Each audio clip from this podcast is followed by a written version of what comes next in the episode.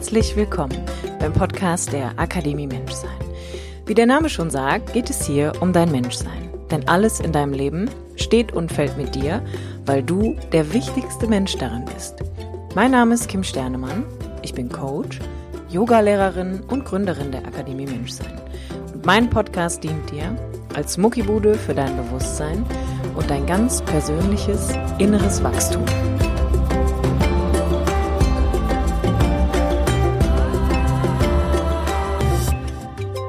Hallo, schön, dass du wieder eingeschaltet hast zum Podcast der Akademie Menschsein mit mir, Kim Sternemann.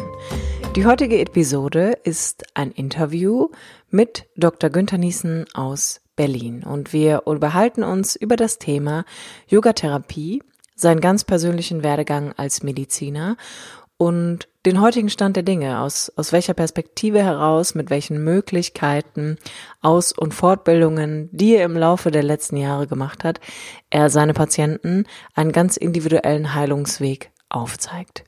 Dr. Günther Niesen ist einer der Lehrer, bei denen ich in den letzten drei Jahren in Ausbildung sein durfte und meiner Meinung nach darüber hinaus auch ein wirklich sehr inspirierender Mensch, der wirklich ein paar ganz wunderbare Dinge sagt, die einen auch wirklich berühren können und zum Nachdenken anregen. Ich hoffe, dass diese Episode dich auch hier weiterhin unterstützt, auf dich selbst zu vertrauen und den Glauben in dich und an dich zu kultivieren. Ich freue mich natürlich, wenn du mir eine Bewertung hier bei iTunes hinterlässt oder mich heute besuchst bei Instagram unter kim-sternemann und mir einen Kommentar oder ein Like zu der heutigen Episode dalässt. Ansonsten fühl dich natürlich frei, dieses Gespräch mit sämtlichen Menschen zu teilen, von denen du glaubst, dass sie gerade ein bisschen Inspiration und Input gebrauchen können, gerade wenn es auch um das Thema Krankheiten vielleicht geht oder Krise und Konflikte. Und am Ende sind wir gemeinsam einfach immer ein bisschen besser. Deswegen fühl dich frei, teile gerne meinen Podcast oder erzähle auch anderen Leuten davon. Ich danke dir an dieser Stelle schon einmal fürs Zuhören und für all die wunderbaren E-Mails, die ich von dir und von allen anderen bekomme, für meinen Podcast und die Arbeit, die einfach im Moment nach draußen ihre Früchte trägt. Das gibt mir natürlich ein absolut super tolles Gefühl, dass ich weiß, ich bin auf dem richtigen Weg und kann einen Mehrwert schaffen, um dich da draußen zu unterstützen. Viel Spaß beim Zuhören und wir hören uns. Also, ich begrüße in dem Podcast der Akademie Menschsein mit mir, Kim Sternemann, meinen Interviewpartner Dr. Günther Niesen. Dr. Günther Niesen ist Orthopäde, Unfallchirurg, Physiotherapeut, Yogalehrer und Ayurveda-Mediziner. Und wir sprechen heute über das Thema Yogatherapie. Hallo Günther. Hallo Kim. Danke, dass du anrufst. Danke für deine Zeit. Möchtest du dich vielleicht selbst noch ergänzend vorstellen oder was zu deiner Person einfach noch sagen? Ich fand das schon ganz umfassend. Ich zeige dass ich sehr viele Ausbildung gemacht habe und in verschiedenen Bereichen mich fortgebildet und gearbeitet habe und, und dass sich das entwickelt über die letzten Jahre und Jahrzehnte und ganz verschiedene Richtungen hatte auch, zum Beispiel im Rahmen der Physiotherapie, da gibt es ja ganz verschiedene Richtungen. Im Ayurveda gibt es Ausrichtungen und Dinge, die man vertiefen kann und so auch im Yoga. Und auch da habe ich mich sehr breit fortgebildet. Ich bin nie, nie Spezialist geworden in irgendeiner Sache, außer vielleicht in der Unfallchirurgie. Aber ansonsten fand ich das immer sehr, sehr spannend, möglichst viele Konzepte kennenzulernen, ohne mich darin zu verstricken. Ja, ich habe auch gedacht, wow, das ist so eine, eine Vorstellung von einer Person, die sehr spannend ist und ich kenne dich aus den Swasta-Yoga-Ausbildungen, in denen du unter anderem oder ja auch der Ganesh Mohan, den ich auch kenne, bei dem ich ein Modul absolvieren durfte, erst einmal so die verschiedenen therapeutischen Dimensionen des Yogas eigentlich auch vermitteln. Bevor wir jetzt aber eigentlich auch nur auf die Ausbildung gehen, würde mich eigentlich mal interessieren, nimm uns doch mal so ein paar Jahre mit zurück und erzähl doch mal, wie so deine Reise generell begonnen hat von diesem sehr umfangreichen Werdegang. Das war so in den 80ern, da war erstmal für mich so Physiotherapie, das Maß der Dinge, da war ich sehr begeistert und, und habe da lange gearbeitet und viele Fortbildungen gemacht und irgendwann war ich dann so neugierig und auch bereit, Medizin zu studieren und auch das war ein tolles Erlebnis, so auf der einen Seite eben Medizin tiefer kennenzulernen, die Anatomie, ähm, die ich vorher eben nur an lebenden Menschen kennenlernte, dann im, Studium zu vertiefen und dann wieder auf die Menschheit losgelassen zu werden in verschiedenen Krankenhäusern. Und dann war ich auch in, in, ähm, in Indien, habe da mir die Ayurveda-Medizin angeschaut, auch im Krankenhaus, das auch mit Ganesh, den du eben erwähnt hast, vertieft. Und zum Yoga bin ich eigentlich erst später gekommen, so Ende der 90er. Und habe da mit, mit einer Yoga-Lehrerin, die, die Inga Franz, die, die macht Feldenkreis und Yoga, mit der ich bis heute zusammenarbeite, kennengelernt. Und auch da dann langsam reingewachsen, habe dann die Yoga-Lehrerausbildung gemacht und darüber Ganesh kennengelernt. Und wir haben dann, weil wir beide auch Mediziner sind, gedacht, oh, was können wir mit Yoga äh, tolle Sachen machen? Und haben dann äh, diese Swasta-Yoga-Therapie-Ausbildung aus der Taufe gehoben. Und so hat sich dann alles entwickelt. Das war 2008 haben wir damit begonnen und das sind jetzt auch schon zwölf Jahre. Und es wird immer tiefer und immer breiter und immer reichhaltiger und das Lernen hört nicht auf.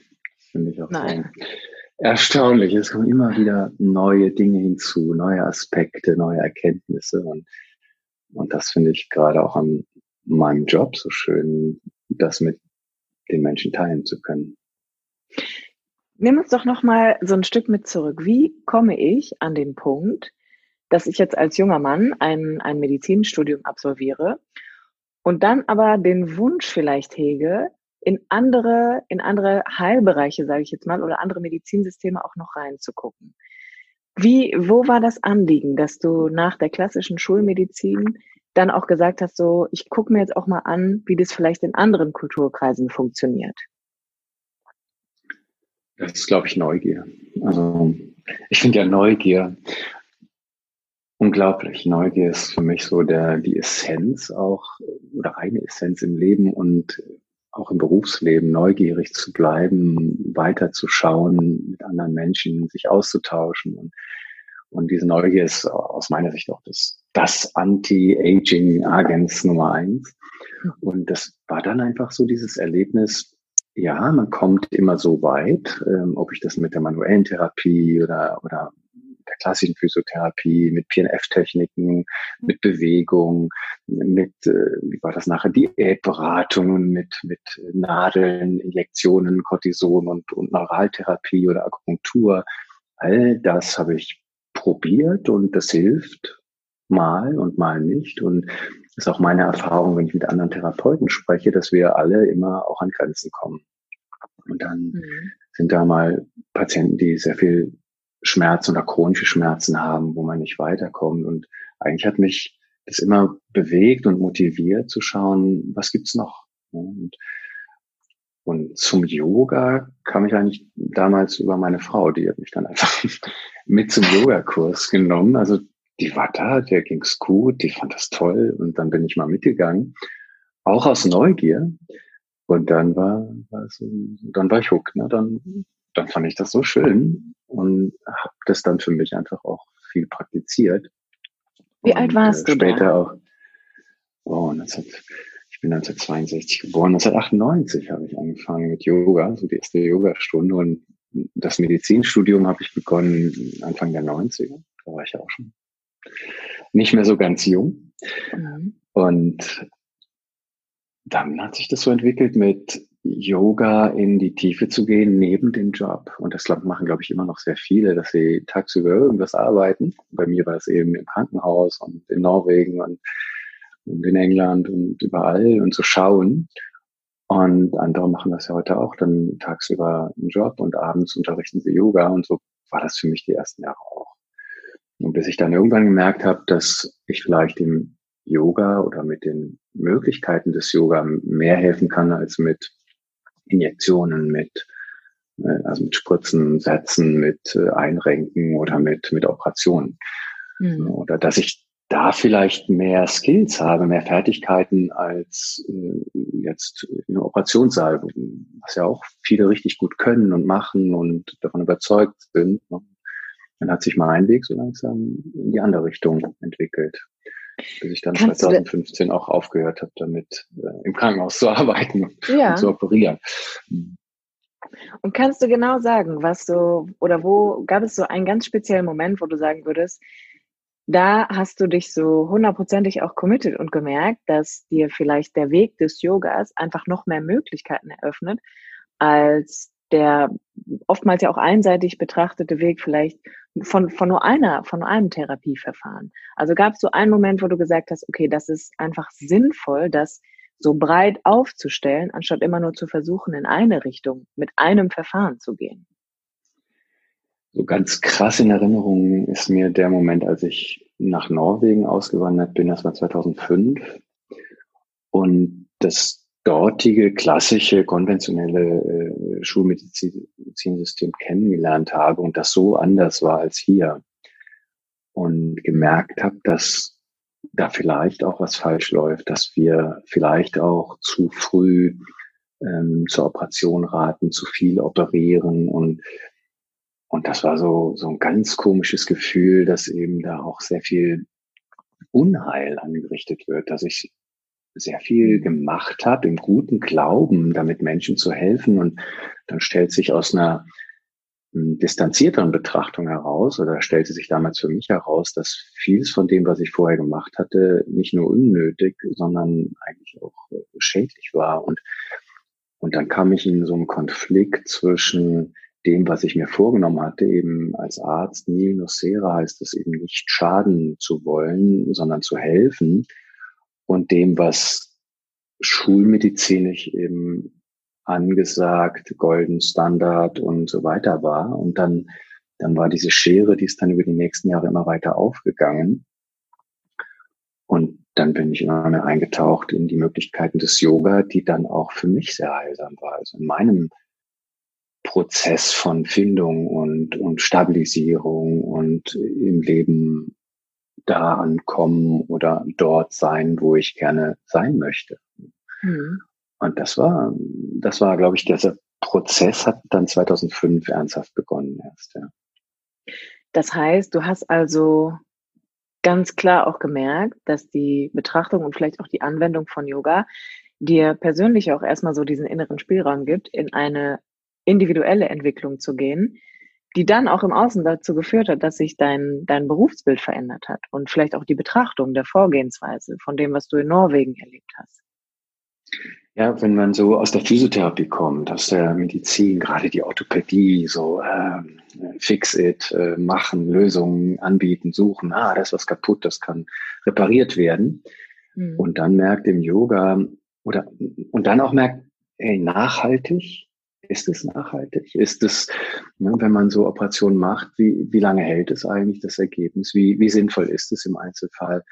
Und dann merkt im Yoga, man kann so viel tun für sich. Also ich habe gemerkt, ich kann so viel für mich tun und andere können so viel für sich tun und ich kann sie vielleicht ein Stück mitnehmen, an die Hand nehmen, ein paar Möglichkeiten aufweisen, eben dem von dir auch genannten Spielraum, den wir haben, alle auszunutzen und zu beleuchten. Und, und ein Kernthema für mich im Yoga ist eben den Wechsel der Perspektive zu erkennen. Wir, wir glauben oft, ja, es gibt einen Weg und eine Lösung oder ich habe das so gesehen, dass vielleicht auch viele Kollegen, man, man findet immer eine Lösung für ein Problem. Ne? Mhm. Aber dass wir das Problem ganz anders betrachten können, dass wir die Perspektive wechseln, einfach indem wir uns ein bisschen zur Seite drehen und, und schon öffnet sich eine ganze Welt oder indem man, in, in meinem Fall, einfach in ein anderes Land geht und später in Indien oder auch in England, sieht, dass ganz viele Wege zu einer Lösung führen. Das hat bei mir lange gedauert. Ähm, und dann zu sehen, wenn ich selbst Verantwortung übernehme für mich, für das, was ich esse, für die Zeit, die ich mir nehme, mich zu bewegen, ob das nun auf der Matte ist oder draußen in der Natur, zu spüren, wie gut es mir tut, gut zu schlafen, also so erholsam zu schlafen und Und all diese Dinge, die wir alle wissen und spüren, aber eben dann doch nicht wahrnehmen oder wahrhaben können wollen oder glauben, im Hamsterrad weiterlaufen zu müssen. Und da zu zeigen, das muss nicht sein, das kann auch anders gehen. Das war dann auf einmal ein großes Anliegen. So dass wir in diesen, als ich dann Ganesh kennenlernte, auch in diesen Swastan-Modulen, ich glaube, es kommt nicht drauf an, nicht ausschließlich, was man auf der Matte machen möchte, sondern was lerne ich dort für mein Leben?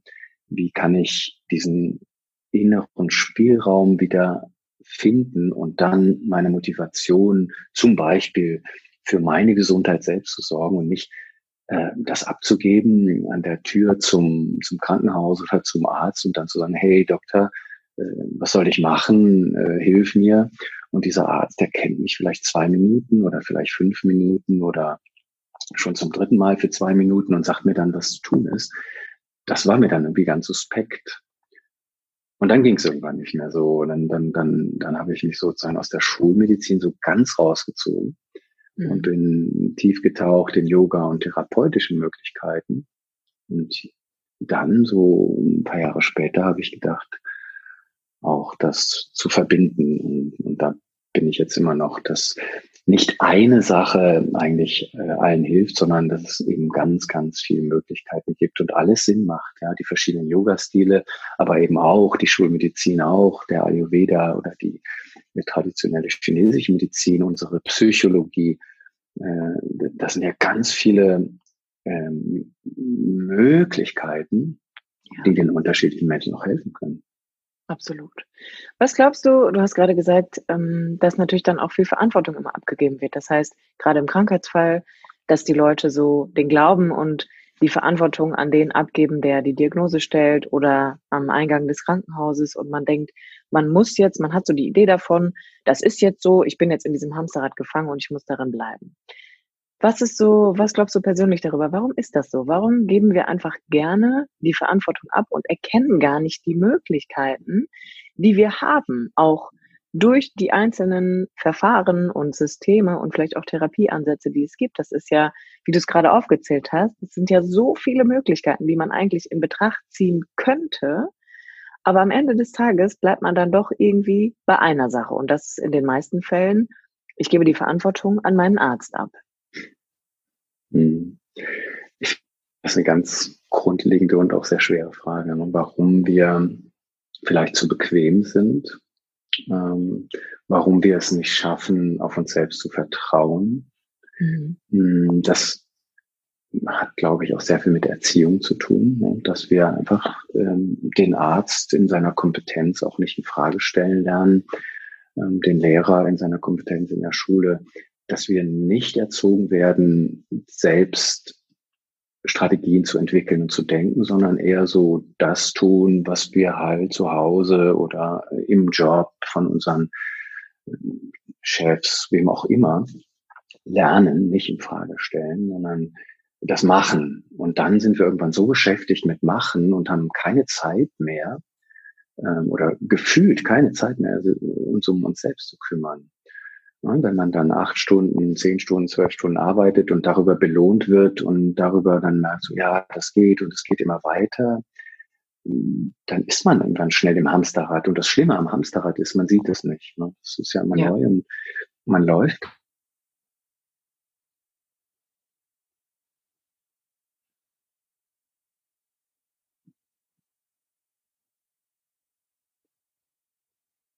Günther, bist du noch da? Halten, ist eben ah. der Yoga. Da ja. gibt's ja auch ganz viele, ja, so, es gibt ja Ideen aus der Meditation, es gibt ähm, viele spirituelle Schulen und es gibt den die Achtsamkeitsmeditation. Es gibt ja jede Menge ähm, einzelne Bereiche dazu. Und für mich war das eben der Yoga, wo ich gemerkt habe, okay, innehalten, wer innehält, hat Inhalt und dann mhm. schauen und die Möglichkeiten sehen und nicht direkt machen. Also den Moment der Atempause. Und das nicht direkt handeln, sondern im Moment sich zurücknehmen zu schauen. Und, und da finde ich das wunderbar, das auf der Matte zu üben und dann im Leben. Und dann entsteht ja in uns so ein so, so ein, ein, eine Reintegration, ein Wiederandocken an diese, an dieses innere Spüren. Und sich mhm. dann nicht davon abbringen zu lassen, das finde ich eben, das ist dann der Weg und da ermutige ich meine Patienten auch dazu, dass sie selber Meisterinnen und Meister ihres Körpers, ihrer äh, Kopfweh, ihrer Nackenschmerzen sind. Nur sind sie eben oft völlig clueless, äh, völlig ohne Ideen, wo das herkommen könnte und was man tun könnte und gehen dann zu ihrem Osteopathen, zu ihrem Physiotherapeuten, zu ihrem Doktor, zu mir, um Rat zu bekommen. Und was man dann häufig macht, ist die Symptome wegmachen. Man stellt eine Diagnose, das macht irgendwie krank, das gibt dem Ganzen einen Namen. Mhm. Und dann gibt es einen Fix dafür, so ein, so ein Konzept.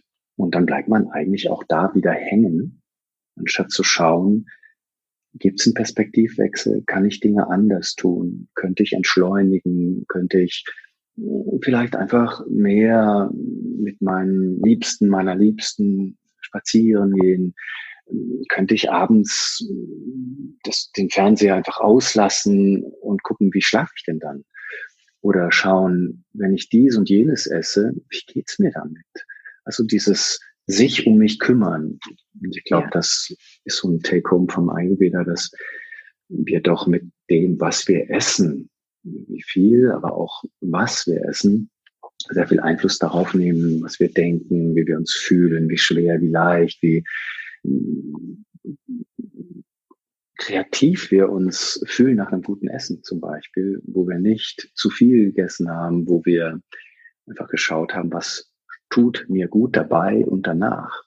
Und da kompetenter zu werden und nicht einmal, sondern wirklich zu schauen über die Wochen, Monate, Jahre, was tut mir gut, wenn ich dies und jenes esse, wenn ich mich so und so viel bewege, wenn ich, ich, ich sehe viele Leute, die sind hier auf dem See, Stand-up-Paddling oder ja. spazieren gehen, joggen. Es gibt ja so viele Möglichkeiten, Auszeiten zu nehmen und die Gedanken schweifen zu lassen und sich tatsächlich zu überlegen, hey, was passt jetzt zu mir, was wäre jetzt gut für mich. Ja. Würdest du sagen, dass es auch ein Anliegen von dir ist, gerade auch in deiner Praxis und in der Arbeit mit Patienten, die Menschen dazu zu ermutigen, auch wirklich in ihre eigene Selbstwirksamkeit zu finden. Durch die vielen Wege und Möglichkeiten, die wir eigentlich haben, dass wir wieder das Gefühl haben, ich kann einen Unterschied machen, wenn ich einfach mal hingehe und wirklich auf mich gucke. Hm. Ich glaube, der erste Schritt ist tatsächlich so ein Zulassen dessen, was ist. Und das ist für viele Menschen wirklich schwierig. Da ist viel Leid, da ist äh, Verzweiflung, da ist Angst, da ist Unsicherheit, da sind existenzielle Bedrohungen oder ähm, soziale Bedrohungen, Jobverlust, äh, Gewalt. Also es gibt ja eine Menge Dinge, die im Argen liegen können. Mhm. Und da erstmal hinzuschauen. Ja, durch die Anamnese, also die Erhebung der Krankengeschichte, versuche ich nicht eine Diagnose zu stellen. Persönlich halte ich da nicht viel von, irgendwas so einzuordnen und zu schubladisieren, sondern erstmal zu schauen, was sind denn die Symptome, was macht es mit mir, wo habe ich denn Baustellen, wo, wo sind Sachen nicht in der Balance, in meiner Hämostase oder wie auch immer man es nennen möchte. Und dann zu schauen, was wünsche ich mir, wo sind meine Ressourcen, was könnte ich tun, wo könnte ich kleine Stellschrauben drehen, um Dinge zu verändern, die niemandem wehtun und mir vielleicht helfen. Und man weiß heute so über alle Krankheiten hinweg, ne, sind mhm. die Zuversicht und Selbstwirksamkeit, das sind die äh, größten Heiler in uns. Ja, viele nennen das Placebo, aber das sind eben diese Heilkräfte in uns sind. Da ist irgendwo Licht am Ende des Tunnels. Ich kann mit Zuversicht diesen Weg finden und darauf zugehen. Also ich selbst für mich. Und es kann anders sein als der Weg meines Nachbarn, meines Partners, meiner Kinder, was auch immer. Das darf ich alles erlauben und eben die Kraft in mir zu spüren, das zu tun, diese Kraft zu wecken, ist, glaube ich, das ist Heilkunst. Dann gelingt mir mhm. manchmal, manchmal nicht. Und auch bei mir selbst merke ich ja immer wieder, dass so hm, sich Routinen einschleichen, die einfach bequem sind. Ne? Und dann ja. verliere ich so den Zugang dazu. Ah. Und dann ist schön, mit jemandem zu sprechen, der sagt, wann hast du das letzte Mal spazieren? Wann hast du heute schon rausgeschaut in die sich wunderbar auftuende Natur? Ja, wir sind ja oft verloren in, in, in Nachrichten, in Erledigungsmodi und das noch, das noch, äh, To-Do-Listen. Ja.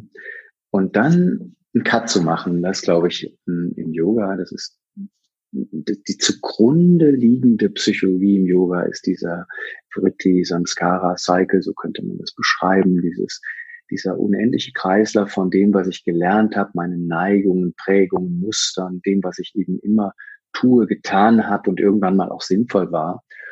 Und dass das, was sich selbst immer wieder ähm, äh, Aktivierendes ist. Also wir kommen eben auch nicht aus unserem Denkhamsterrad, aus unserem, aus unserer Art zu atmen, aus dem, was wir glauben, was an Essen gut wäre oder wie eine Beziehung funktionieren soll. Wir stellen das nicht in Frage. Und im Yoga ist mhm. eben dieser Moment, in dem wir uns dem Atem zuwenden oder ähm, den, den Fokus auf etwas anderes lenken im Rahmen der Meditation. Das ist der Moment des Innehaltens und in dem Moment kann ich eine Entscheidung treffen, eine neue Entscheidung.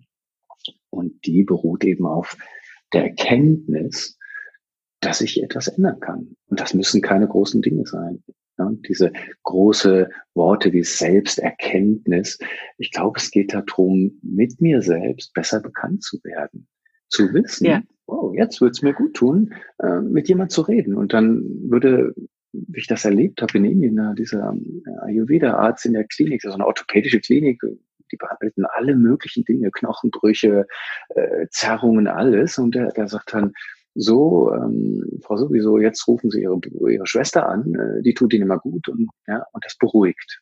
Und dann ist der Schmerz schon mal weniger. Und das ist eine Behandlung. Ja, neben dem Öl, was man vielleicht aufträgt und, ja. und der Schiene, die man anliegt, legt, zu, zu gucken, hey, was kann ich da selbst tun? Und das ist in anderen Medizinsystemen viel stärker als in der Schulmedizin. Da wird tatsächlich so ein, eine Arzt-Patienten-Beziehung häufig oder eine Arzt-Physiotherapeuten-Patientenbeziehung äh, aufgebaut, die sehr hierarchisch ist und den Patienten eigentlich ein bisschen hilflos macht. Warum ist das so? Also warum, ich habe jetzt auch gerade gedacht, als du dieses Beispiel genannt hast, das ist so, mein erster Gedanke war, das ist dem Herz so viel näher als dem Kopf, der vielleicht nach ähm, der, der adäquaten Vorgehensweise sucht, wie ich jetzt einen Beinbruch behandeln kann oder nur so Beispiel, dass ich gedacht habe, so die Idee davon, sie rufen jetzt mal ihre Schwester an, weil die tut ihnen gut, ist so viel näher an der Idee von die Verbindung zu halten und in Bindung mit jemandem zu gehen. Woher kommt der Ansatz? Warum ist die Schulmedizin da so anders aufgestellt? Das kann ich nicht beantworten, Kim.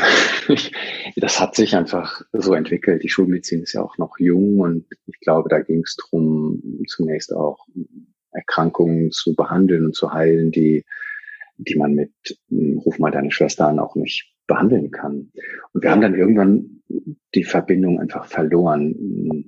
Ein Arzt im Krankenhaus würde sich nicht überlegen können, in dem, in dem Zeitlimit, das uns dann zur Verfügung steht, sich noch zu erkundigen, wie geht's dir denn sonst? Was machst du denn eigentlich mhm. beruflich? Ähm, Gibt es da irgendwie Baustellen? Ja, dann ist der Patient hat ein Bein gebrochen beispielsweise und hat dann Angst und dann sagt, ja, wenn man es nicht operiert, dann so und so machen und das mag ja sein. Aber da wird viel Angst geschürt und das muss man jetzt so machen und da gibt es auch keine anderen Alternativen und ja, jeder so, wie er gelernt hat. Mhm. Und dann ist eben der Zeitfaktor und die nach Diagnosen und Abrechnungsziffern vorgegebene Maßnahmen, das hat sich so entwickelt, dass ein Stück weit auch vielleicht diese menschliche Verbindung ähm, unter den Tisch fällt.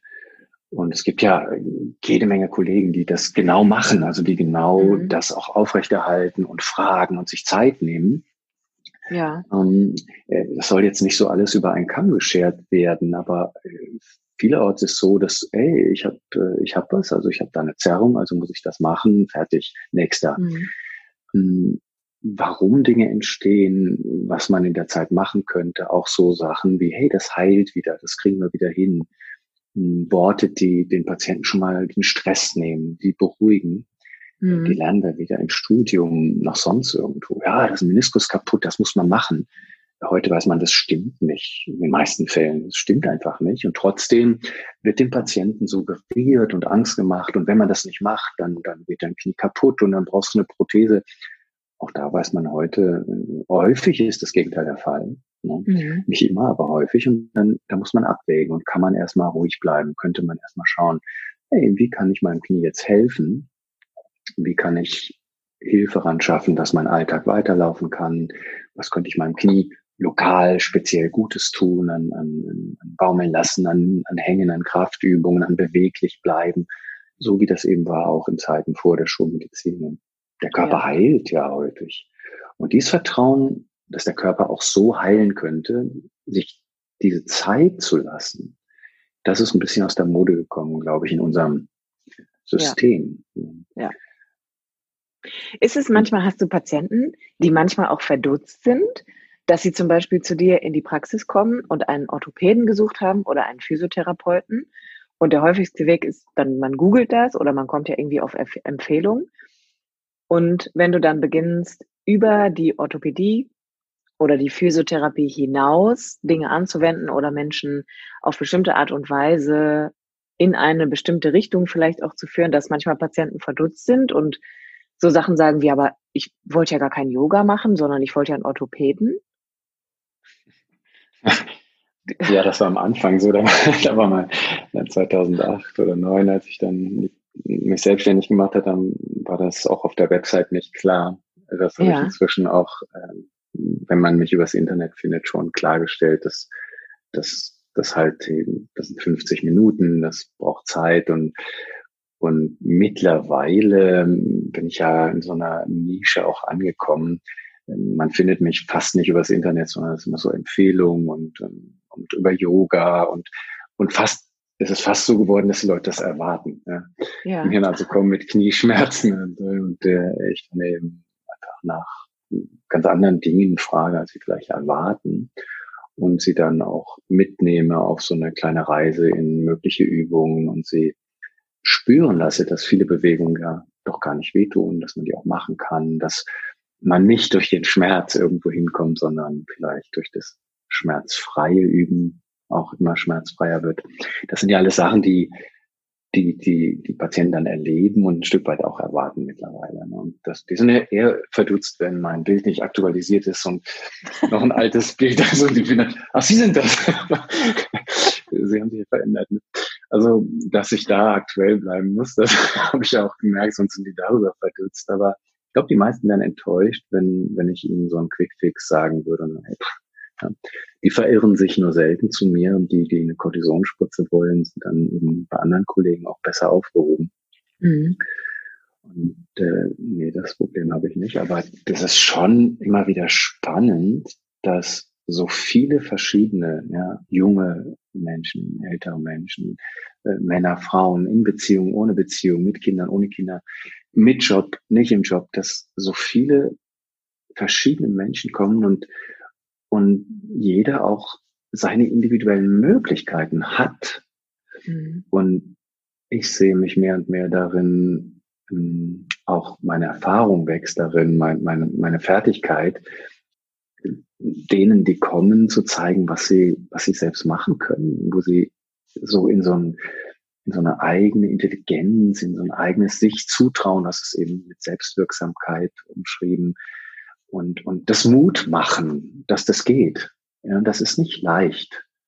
Dinge anzuschauen, die nicht so in Ordnung sind, ist nicht leicht. Verletzungen anzuschauen, auch ähm, so die eigenen Muster, Psyche, die eigene Beziehung, das anzuschauen und das auszuhalten, finde ich, ähm, ist eine Aufgabe, der ich versuche gerecht zu werden und dann zu gucken, welche kleinen Schritte kann man tun? Und das ist bei jedem wirklich anders. Ne? Der eine wohnt in einer Etagenwohnung hier in vierten Etage in Berlin ohne Balkon, der nächste wohnt irgendwo draußen im Wald und wieder andere unterrichten 18 Stunden Yoga und haben ganz andere Probleme als die Leute, die gerade arbeitslos sind, zu Hause hängen unten.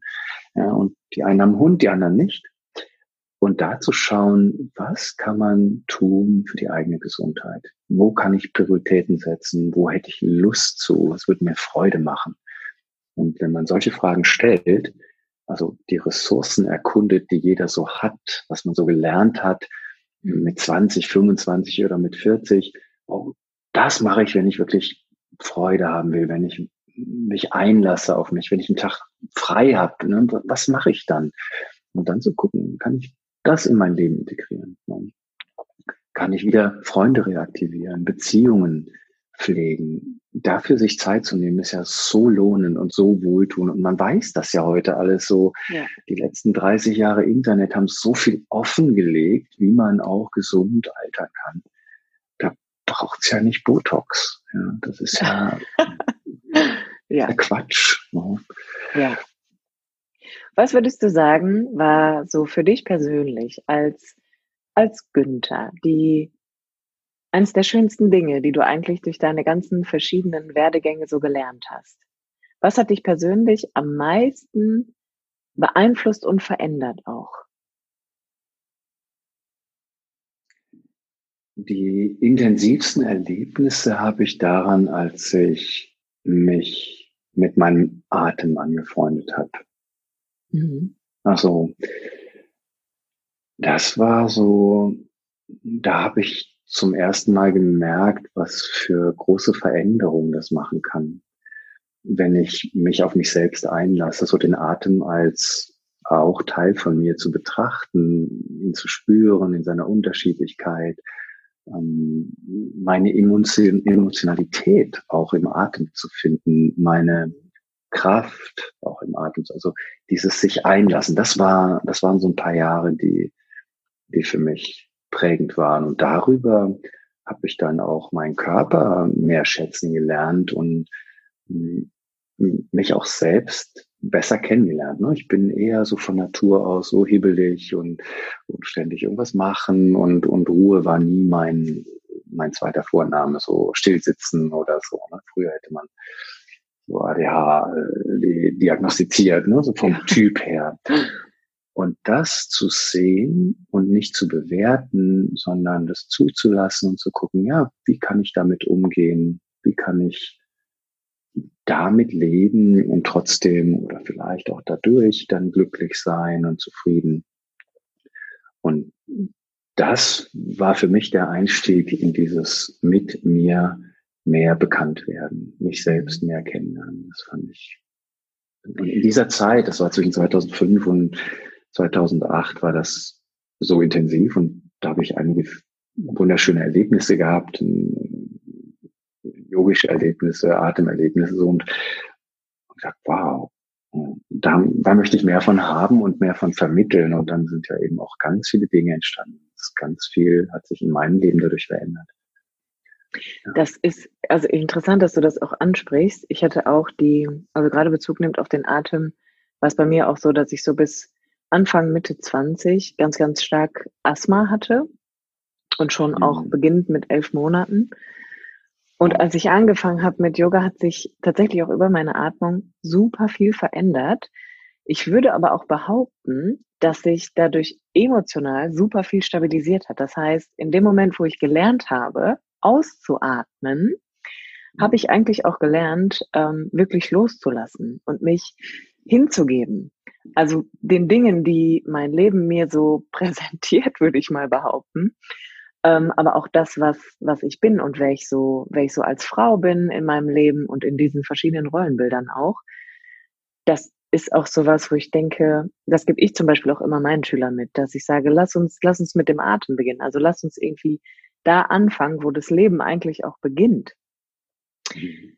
Was war so, was, ja, mhm. was würdest du sagen, ist so, ist, gibt es so ein großes Anliegen, was du deinen Patienten immer gerne mit auf den Weg geben möchtest, wenn sie in deine Praxis finden? Gibt es so eine Sache, wo du sagst, das ist, das ist mir so wichtig, dass das vielleicht auf dem Weg mit dem Patienten da mit einfließt, wie so ein, ich stelle mir das immer so vor, wie, wie so ein Gewürz, was man unbedingt in ein Gericht tun möchte, damit es am Ende rund wird. Ja, so gern ich da ein, ein Gewürz nennen würde, hm, so gerne würde ich dir jetzt sagen, dass mein Gewürzregal, da sind über 30 äh, große Gläser, also nicht kleine, sondern große Gläser auf einem Regal. Und dann schaue ich mir das an und die sind auch beschriftet. manche, manche Gewürze sehen sich schon sehr ähnlich und ich will nicht immer riechen, dann, dann nehme ich das raus und dann, dann wird gekocht und das ist nie vorher klar. Wirklich nie. Und ich glaube, ganz wichtig ist so eine Demut vor dem Patienten, der da mit seinem Leben, mit seiner Art zu atmen, mit seinen körperlichen, geistigen Mustern, Einschränkungen und Möglichkeiten vor mir sitzt, nicht ein Gewürz zu geben, nicht allen zu sagen, komm, setz dich gerade hin, dann wird's schon gut, oder mhm. beweg dich mehr, oder geh mal joggen, oder mach mal Sport, oder, oder so, sondern so diese Gewürze zu wählen, gemäß dem Patienten, den ich da kennenlerne, der sich mir da präsentiert und häufig auch von Auge zu Auge betrachtend und erzählend, mit Wohlwollend betrachtend, öffnet. Und dann öffnen sich eben Patienten dahingehend, dass sie zeigen, wo, wo, wo so ein Need ist, wo, wo ein Bedürfnis ist, wo, wo Mangel ist, wo Möglichkeiten sind. Und dann kann ich aus diesem ganzen Regal von ähm, ayurvedischen Empfehlungen, von schulmedizinischen Möglichkeiten, von ähm, der Naturheilkunde, die von, von der modernen Psychologie, alles, was ich so kenne, aus diesem Gewürzregal nehmen und jedem vielleicht ein oder zwei Gewürze mitgeben. Und das ist häufig nicht der Atem, mit dem man anfangen kann. Das wäre dann für viele zu erschreckend, mhm. sondern man fängt eben mit Körperübungen an und lässt die das Brustbein heben und Bewegung mit dem Atem zu koordinieren. Und andere machen das schon, die machen das ganz viel. Da möchte man vielleicht eher so Auszeiten und Stille, Körperreise oder auch ein, ein Yoga Nidra äh, an die Hand geben. Und, und wieder andere, da möchte man einfach nur, dass sich hinsetzen zu Hause und mit ihrem Partner mal reden, anstatt diese ganzen Frust da woanders hin zu sporten und ständig äh, Triathlons zu rennen. Und ja. so, ich glaube, dass, dass alle Patienten ein Recht haben auf ihre Individualität. Mhm. Und an mir schätze ich am meisten meine Kreativität im Umgang mit dem, was mir begegnet. Ich habe keine Angst mehr vor gar nichts. Schön. Ey, Gewalt, Missbrauch, alles ist in dieser Gesellschaft vorhanden und es wird zugedeckt und gedeckelt, wenn man sich dem öffnen kann und das ansehen kann. Und dann schaut, wow, was sind meine Möglichkeiten? Wie kann ich jetzt kreativ damit umgehen? Ja, und dann zu glauben, dass unter all diesen Layers und Layers und Zwiebelschalen abmachen, da drin am Ende Liebe ist und Mitgefühl, das ist so das Take-Home, das ich sehen kann und durfte und da drin zu bleiben und dahin zu arbeiten. Ähm, wie auch immer man dahin kommt, ja, für den eines. Mhm. Das Anfassen, die Berührung, der nächste, um Gottes Willen. Deswegen, da muss ich dich enttäuschen. So ein, so ein, ein Ingredients gibt's nicht. Das ist, glaube ich, der Fehler, den viele machen sogar. Ja. Dass man dann glaubt, ich habe eine Fortbildung gemacht, ich habe jetzt, ich weiß jetzt was über Faszien und dann äh, behandle ich die Faszien. Äh, ja, vielleicht. Ja. Mhm.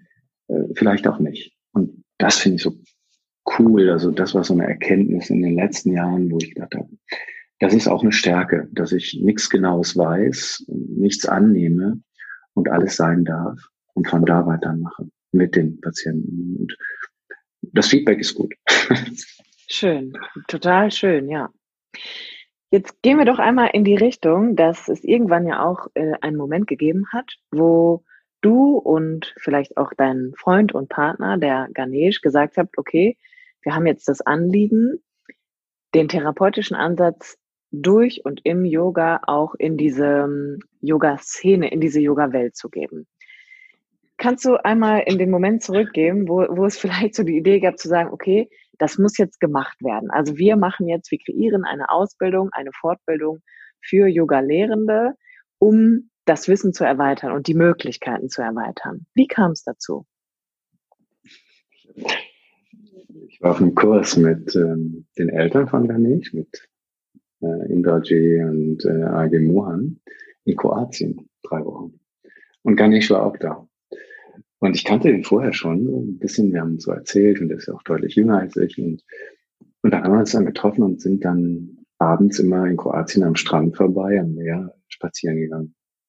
Hm. Und ich hatte gekündigt, ich hatte keinen Job und Ganesh wusste auch nicht so recht, was er machen sollte. Und, und der war damals auch noch in Chennai mit seinen Eltern und, und, und war fertig mit seinem Ayurveda-Studium und seinem Medizinstudium und, und Yoga hat er sowieso mit der Muttermilch bekommen und, und wir waren beide so ein bisschen, wow, ähm, wo soll es denn eigentlich langgehen? Und in diesen Gesprächen haben wir gemerkt, so, wir haben ja beide auch ein Helfersyndrom mitbekommen und wir haben ja beide Lust darauf, uns mit anderen auszutauschen, zu lernen und, und, und das, was wir so wissen und für uns erkannt haben, auch weiterzugeben. Also beide, beide haben wir Spaß auch im Unterrichten.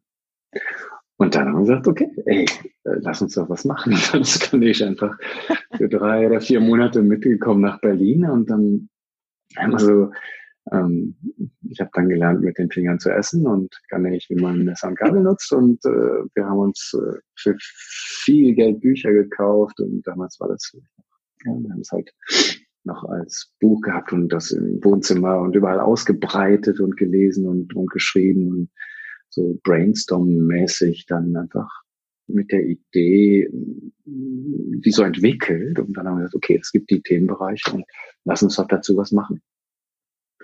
Und dann fing das Lernen an und das war also auch wieder so eine kreative Zeit des äh, Lernens, also hungrig sein nach Informationen und dann auch zu schauen, wie kann man, wie kann man das halt therapeutisch äh, auch vermitteln in einer Szene, die ja nicht Medizin studiert hat, die nicht Anatomie studiert hat oder, mhm. oder Physiotherapeut ist, sondern die mit den Mitteln des Yoga arbeitet. Und das war wirklich schwierig herauszufinden, wie kann man an den Diagnosen vorbei Gutes tun. Ja. Dann kann man sich aus dem System, das alle im Westen zumindest so kennen, raushalten und einen Ansatz entwickeln, mit dem Yoga-Lehrer Symptome erkennen können und vielleicht einen Werkzeugkoffer mitbekommen, mit dem sie dann sagen können, okay, hey, da ist jemand traurig oder da ist jemand äh, extrem am Pushen und äh, so äh, hyperaktiv und, und nur auf Kraft und Training und, und, und ist vielleicht sehr einseitig.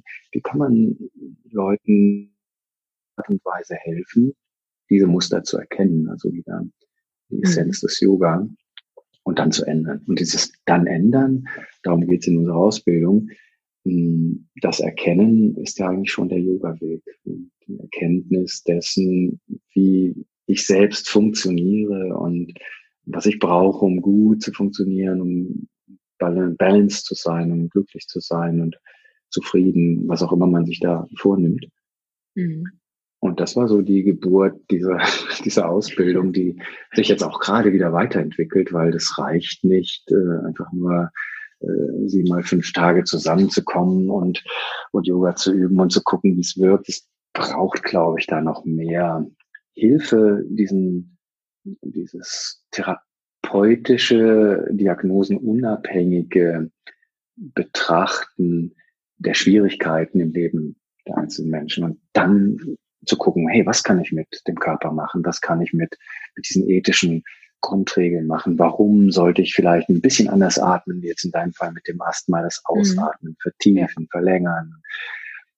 Und, und auch in der Meditation liegt ja eine unglaubliche Kraft. Und wenn es nur für zwei Minuten gesessen wird, ja, das, das ist ja für viele wegweisend, erneuernd und bahnbrechend. Wenn man das mal ein paar Monate macht und schaut, was passiert mit den Menschen, ohne dass die groß ja, das ist genau wie beim Krafttraining. Man glaubt nicht, was passiert mit, mit ähm, Depressiven, wenn die dreimal die Woche 20 Minuten Krafttraining machen. Also die körperliche Ebene, den Atem, die, die, die mentale, die emotionale Ebene, das alles zu integrieren. Mhm. Cool ist das? Also wie, wie schön ist das, dass Yoga so ein multimodales Konzept ist, also ganz viele Dinge mit einbringt. Ja, ja.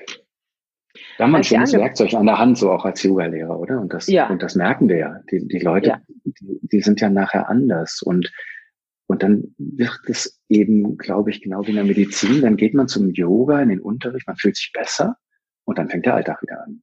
Kommt man nach Hause, man geht in den Job und nächste Woche geht man wieder zum Yoga. Und, und ich glaube, da haben wir, so wenn ich das noch kurz so sagen darf, als Appell auch, was mir im Moment wichtig erscheint, wenn ich die Yoga-Lehrer-Szene und Lehrerinnen so erlebe, eine Aufgabe, nämlich unsere Schüler in diese, in das Selbstvertrauen und das Selbsttun zu helfen. Ja, es reicht nicht einfach nur einmal die Woche in der anderthalb Stunde zu atmen und sich kennenzulernen. Das, das in den Alltag zu integrieren, das ist die Challenge. Und da haben wir ja auch in unserem Gespräch ein bisschen angefangen. Absolut. Gab es irgendwann, gab es mal so eine, gab es eine Krise, also gab es mal so einen Konflikt, wo du auch gedacht hast, okay, ich, vielleicht lasse ich das alles irgendwie lieber? Ja, so persönlich möchte werden. ja, das war, glaube ich, so, also als ich meine Frau 2018 dann getrennt hat, nach so vielen Jahrzehnten, da war ich, da habe ich dann gedacht, okay, also irgendwas läuft ja richtig falsch. Wie kann mir das passieren? Ne? Mhm. Ähm, und im Rahmen dieser, dieser Zeit, da, da war ich wirklich, da habe ich ganz schön gehadert. Das war so für mich dann gefühlt out of the blue, so wie das für viele Männer, glaube ich, dann aus heiterem Himmel kommen. Ich habe nichts kommen sehen und dann auf einmal war es so ein Bau. Und da habe ich gedacht, wenn Yoga dazu führt, dass ich dann so blind bin und dass das so ist, dann, dann ist vielleicht doch nicht so toll. Mhm. Das waren ein paar schwierige Monate, in denen ich dann erstmal sehr viel also ich habe dann weiter geübt. persönlich bin ich da relativ oder, oder ziemlich diszipliniert. Auch in der Zeit oder so auf die Matte zu gehen und zu üben. Aber ich habe dann gemerkt, boah, ich brauche dann ganz viel mehr Kraft, ganz viel mehr Power und, und das Sanfte hat mir dann auf einmal nicht mehr gereicht. Und, und da habe ich, glaube ich, ganz viel kompensiert. Mhm und gedacht, na, vielleicht ist doch nicht Yoga, vielleicht muss ich doch eher äh, wie so ein Berserker schwimmen, Radfahren und, und Triathlons machen oder so. Äh, aber das, ja, das war dann auch in der Phase völlig adäquat und, und hat sich dann wieder balanciert. Hm. Und gibt's eine, gibt's auch eine, würdest du sagen, gibt's eine Kritik in Bezug auf die Yoga-Szene? Also gibt es da irgendwas, wo du sagen würdest, Mensch, das wäre schön, wenn sich das in eine andere Richtung noch entwickeln würde. Vielleicht noch zu der Frage vorher einen Satz, dass ja. in Lebenskrisen, und Trennung sind ja Lebenskrisen wie andere Lebenskrisen auch, ähm, sehr bedrohlich und verunsichern und so, dass es in Lebenskrisen auch klar wird, hm, was man vielleicht braucht und dass es auch eine mhm. Chance enthält und dahin zu gucken, also das ist nicht alles zu verdammen, sondern tatsächlich hinzuschauen, was, was kann ich jetzt tun? Kann ich Dinge ändern? Kann ich vielleicht da aufmerksamer werden und da ein bisschen mehr machen? Also da wieder in so eine Balance zu kommen und auch zu, zuzulassen, dass man dann der Matte oder im Alltag anders ist, anders reagiert. Ich glaube, ich habe auch anders unterrichtet, ja, sogar sicher. Aber das ist eben dann auch Yoga, wenn ich ja. diesen Begriff Yoga weiterfasse. Und Kritik an der Yoga-Szene ähm, fällt mir sehr schwer. Ich, also das, was ich erlebe, ist einfach eine bunte Vielfalt.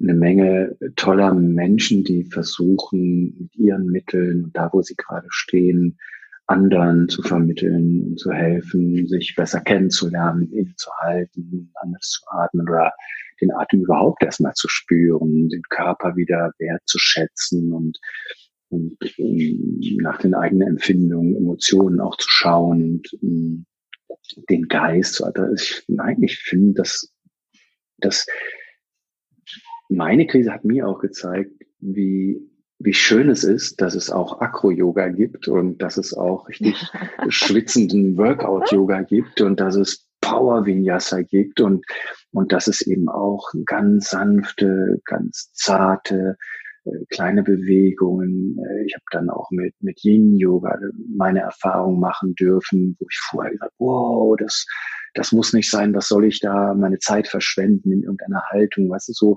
dieses Werten da ablegen durfte und, und sehen konnte, wow, da werden eben ganz andere Sachen geschult als in dieser Art zu unterrichten und, und, und daraus leite ich jetzt meine Kritik ab. Wenn wir alle, die wir uns im Yoga wohlfühlen, zu Hause sind und die Dinge unterrichten, die uns selbst geholfen haben, nicht verabsolutieren würden, sondern uns gegenseitig wertschätzen und verbinden mhm. würden, weil mhm. Du brauchst an dem Dienstagmorgen nächste Woche vielleicht einen ganz anderen Unterricht, ein ganz anderes Yoga, eine ganz andere Innenschau als in drei Monaten Mittwochs abends. Und dass das sein darf, das ist Yoga nicht, ich mache immer dasselbe, immer wieder, um in so einen, äh, in einen anderen Autopiloten zu verfallen. Es muss jetzt immer mit dem einen Atem die Arme gehoben werden. Es darf nur langsam geübt werden. Äh, Kraft ist gestern und, und all diesen Quatsch, den, den, den viele Leute so an Konzepten halt mit sich bringen. Mhm. Wenn wir uns zumindest als Yoga-Lehrer und Unterrichtende und Therapeuten auf die Fahnen schreiben könnten, so toleranten Umgang miteinander, Wertschätzung, Wohlwollen für, für das riesige Angebot, für das riesige Spektrum, dann kann, können da viele Menschen äh, viel leichter Dinge rausnehmen und üben. Absolut. Ja.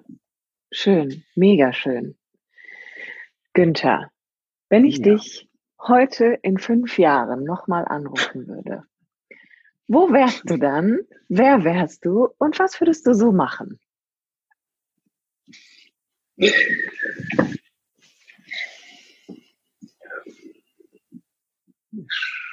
Diese Fragen habe ich mir nie gestellt. Also ich kenne viele Freunde, die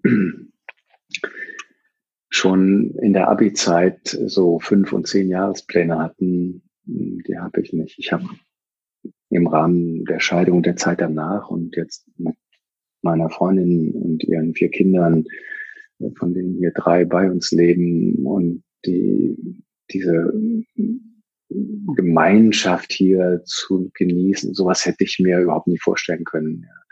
Ja. Ähm, ich und Kinder, also Kinder und ich, pff, das war nie so ein wirkliches Thema. Ne? Und, und also wie schnell sich das Leben so verändern kann.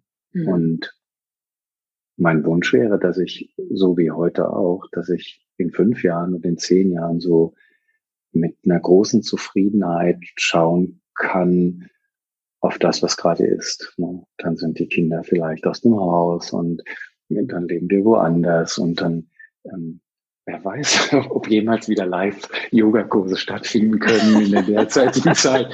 Ich habe also auch jetzt in dieser Situation nur, nur gedacht, wir haben ja wirklich gar nichts unter Kontrolle. Nee. Also wir, wir, diese Illusion davon, dass meine Rente sicher wäre, wenn ich und oder mein Einkommen auch oder oder äh, online, nicht online. Ich finde es gerade eine unglaubliche Lehrstunde in Letting Go. So ein, ja. Du hast eben das Wort Hingabe genannt. Das sind jetzt Dinge, die so sind und kann ich damit trotzdem in meiner Mitte stabil sein, meine Unsicherheit spüren, meine Ängste wahrnehmen, aber nicht darauf direkt reagieren, sondern damit leben und mein bestes Leben leben. Ja, das ist so, mein Vorsatz war immer, auch wenn richtig schlimme Dinge passiert sind, auch Verlust und Trauer und Tod, kann ich trotzdem mein bestes Leben leben und ja. geht nicht wirklich auch wieder die Sonne auf und, und jetzt treibt hier gerade der Kirschbaum im Garten seine Blüten und das ist wunderschön. Und ja, die Zeit ist, die ist mega, ich weiß nicht was, ne? es ist nicht schön. Ja. Trotzdem, und das wünsche ich mir auch in fünf Jahren sagen und tun zu können, aber ich würde mich ungern festlegen darauf, ob ich dann unterrichte oder nicht und was sich im, im Swasta Yoga entwickelt und, und vielleicht ist mein Körper dann ganz anders drauf und ja, ich würde das gern offen lassen, das erlaubt ist.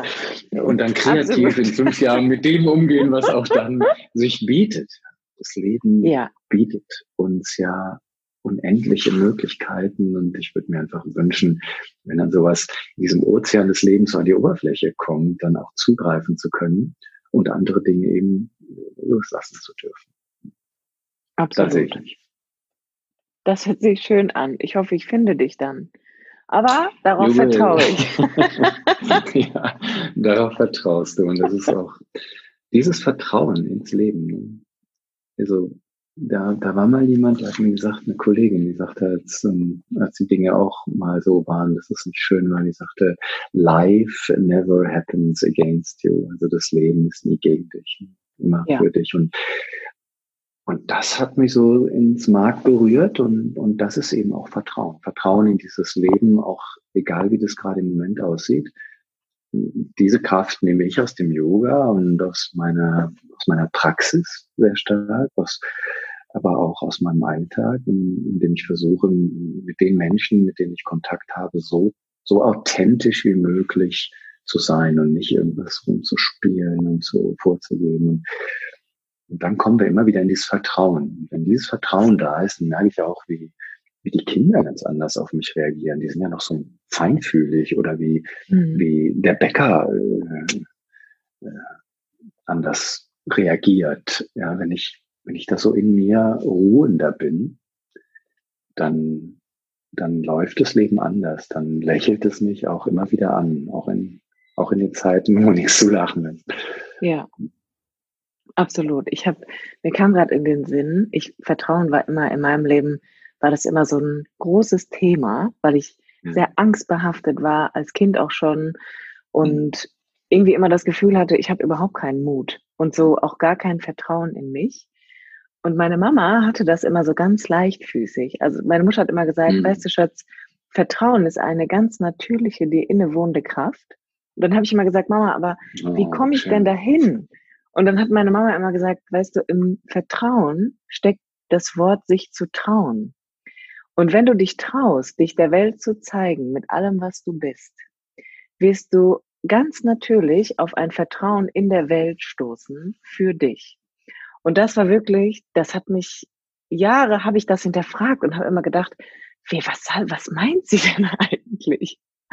Und das war irgendwann wirklich auch so der größte Shift in meinem Leben, wo ich gedacht habe, das kam. Auf einmal war das Gefühl da, ungefähr so, wie wenn man das erste Mal in eine Erdbeere beißt und dann weiß, wovon eigentlich alle geredet haben. Mhm. Dass man so denkt, so fühlt sich das an, so fühlt es sich an, wenn ich darauf vertraue, dass ich sein darf, wie ich bin und mich aber auch zeigen darf. Meine Maske wow, einfach abnehmen. Hast du eine weise Mutter? Das ist ja wirklich so, so aus dem Leben, aus ihrer Erfahrung dann so weitergegeben.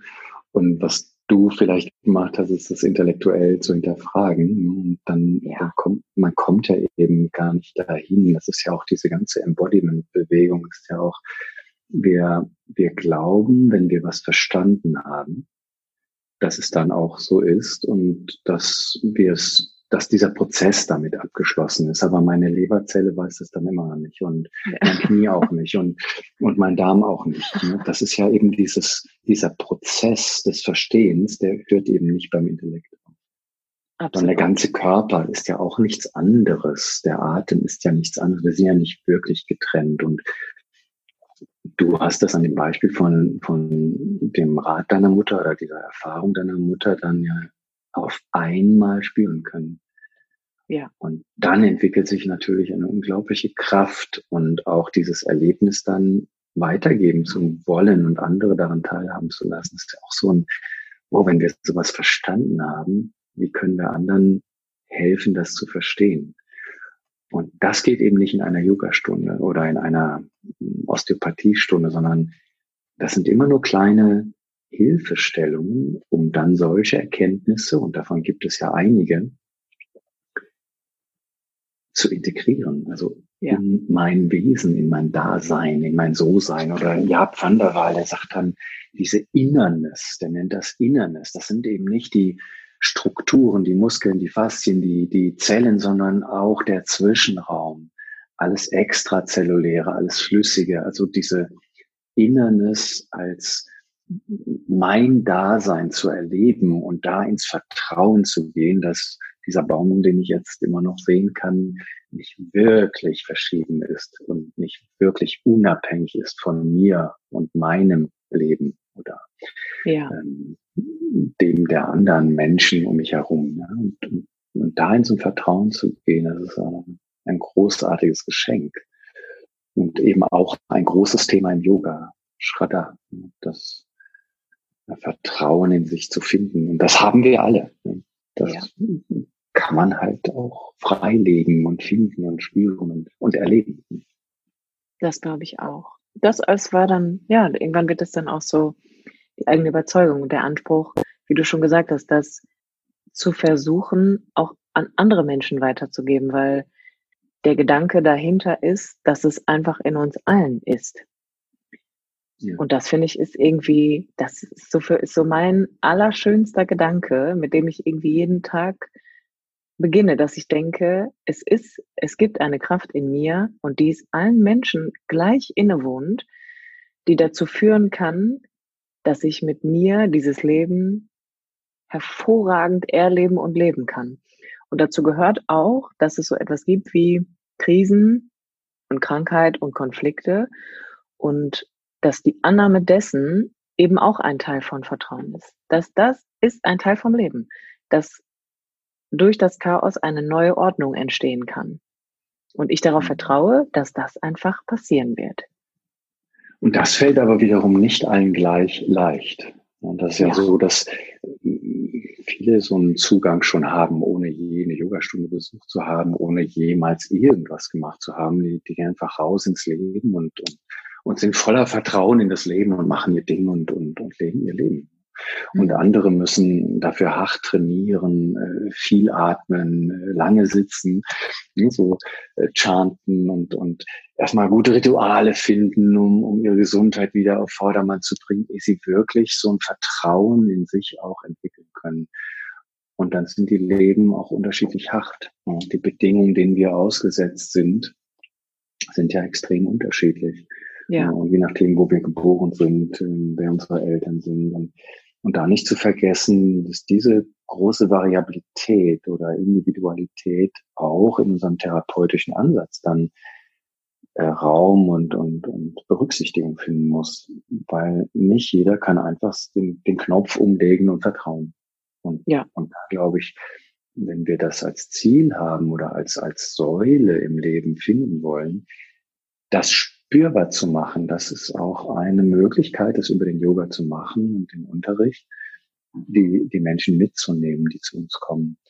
Und dann gibt's auch noch viele andere schöne Gedanken. Das hm, Vertrauen ist eine Säule, dann, dann gibt's die, die, ähm, die Liebe zu erleben, zu praktizieren, zu fühlen ist auch was, wo viele Menschen sich dann finden und Möglichkeiten suchen und erleben und dann Menschen mitnehmen.